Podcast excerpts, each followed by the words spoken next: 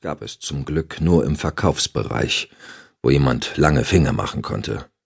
In den Personalbereichen war die Überwachung per Kamera gesetzlich verboten. Der Herr hielt seine Hand schützend über ihn. Er hatte geschwitzt, nicht nur wegen der Frau, die er mit sich zerrte. Auch das Alter machte ihm zunehmend zu schaffen. Ihren linken Arm hatte er über seine Schultern geschlungen und hielt ihn fest, seine andere Hand war fest um ihre Taille gelegt. So zog er sie mit sich, ihre kraftlosen Füße über den Boden schleifend. Es war ein enormer Kraftakt, einen bewusstlosen Menschen mit sich zu zerren. Vor ein paar Jahren wäre es ihm noch wesentlich leichter gefallen. Andere in seinem Alter konnten sich auf einen ruhigen Lebensabend freuen, aber er nicht. Er musste kämpfen. Er war schweißgebadet und erschöpft. Das verschwitzte Haar klebte an seiner Stirn, seine Arme zitterten. Er hatte Angst, entdeckt zu werden. Allein sein Glaube gab ihm die Kraft, weiterzumachen. Sein Atem ging schwer. Er war die Treppen hinuntergetaumelt. Dann hatte er seinen und ihren Körper durch einen Notausgang ins Freie gehievt. Jetzt war er draußen. In einem Hof hinter dem Kaufhaus. Hier war von dem Luxus, den es nach vorne hin an der Fifth Avenue ausstrahlte, nichts mehr zu sehen. Hier wurden die Abfälle entsorgt. Mannshohe Container reihten sich aneinander. Er war etwa 80 Meter von dem Kaufhaus entfernt, als die Sprengladung hochging. Das donnernde Krachen löschte das ferne Raunen des Verkehrs aus. Der Boden bebte. Die Druckwelle warf ihn um. Die leblose Frau entglitt ihm und schlug neben ihm auf. Er rang um Atem. Er fiel auf die Knie. Dichte Staubwolken verdüsterten den Himmel und drangen wie eine Wand auf ihn zu. Oh Gott, sagte er flehend. Dann regneten Trümmer nieder und schlugen ringsum ein. Warum? fragte er sich. Wie kann das sein? Hat Misha etwa. Im nächsten Moment schrie er laut auf. Ein Stück Metall, aus einem der Container gerissen, raste auf ihn zu. Er hob schützend die Hand an, aber es war zu spät. Das Metallstück traf ihn mit der Wucht einer Rakete. Er schrie auf, schmeckte plötzlich Blut in seinem Mund. Ein dumpfer Schmerz wallte durch seinen Körper. Er drückte das Metallstück von sich weg, schnappte nach Luft und warf einen kurzen Blick auf Philippa Decker. Sie schien unverletzt war jetzt aber von einer weißen Staubschicht bedeckt, so wie er selbst vermutlich auch. Er wartete ab, endlos scheinende Sekunden. Das Echo der Explosion verhallte. Das Prasseln der Trümmer hörte auf. Er blickte zu der bewusstlos gewordenen Frau und fällte einen Entschluss. Er würde sie zurücklassen. Hier konnte ihr nichts mehr passieren. Er hatte seinen Auftrag erfüllt. Mehr oder weniger. Mühevoll stand er auf. Ihm war schwindlig.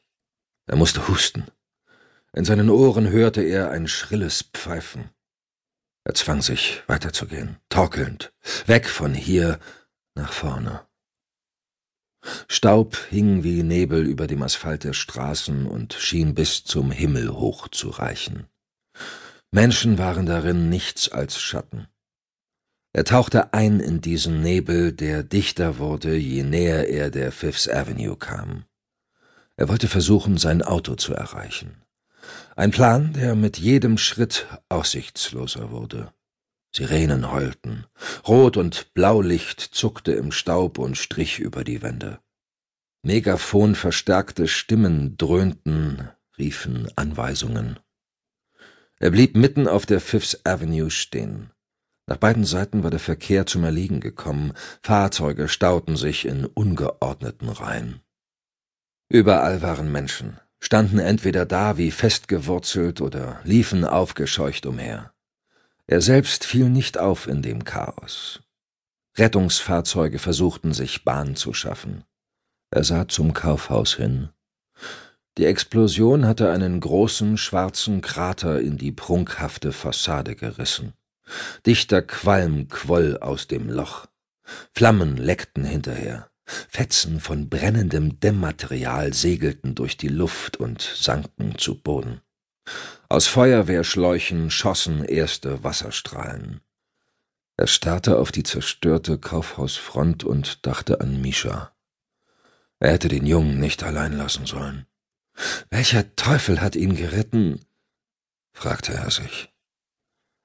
Ein Windstoß fegte durch die Straßenschlucht. Der graue Nebelstaub teilte sich, gab Farben preis. Und einen Mann. Schlagartig wurde es eiskalt. Seit vielen Jahren hatte er diesen Mann nicht mehr gesehen, aber gedacht hatte er an ihn jeden verdammten Tag. Die Lücke im Nebel schloss sich. Der Staub schluckte den Mann, machte ihn erst zum Schatten, dann unsichtbar, als wäre er wieder in der Vergangenheit verschwunden. Er sah ihn trotzdem noch vor sich, unauslöschlich. Der Wind wehte ihm den geflüsterten Namen von den Lippen.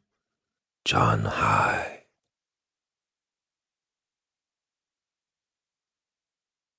Kapitel 1 Chicago, Southside, 4 Uhr 31.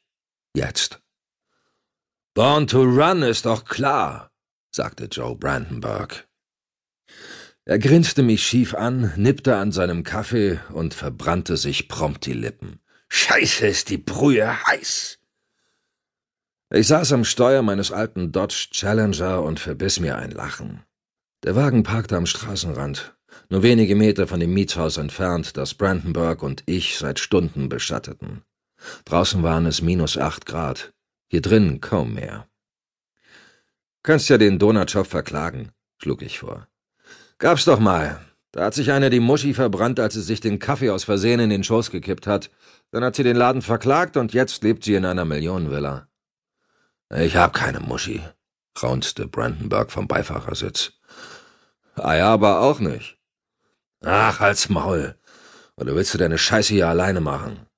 Nein, das wollte ich nicht. Trotz allem war ich froh, dass Joe Brandenburg bei mir war. Der Kerl konnte nerven, ja, aber ich durfte von Glück reden, ihn zum Freund zu haben. Sorry, Alter, lenkte ich ein. Schon gut. Brandenburg schaute auf die Uhr und fuhr sich mit einer Hand über das fahle, unrasierte Gesicht. Halb fünf durch. Darf gar nicht dran denken, wo ich jetzt eigentlich liegen würde an meinem freien Tag. Zu Hause nämlich, neben meiner teuersten, im warmen Bettchen.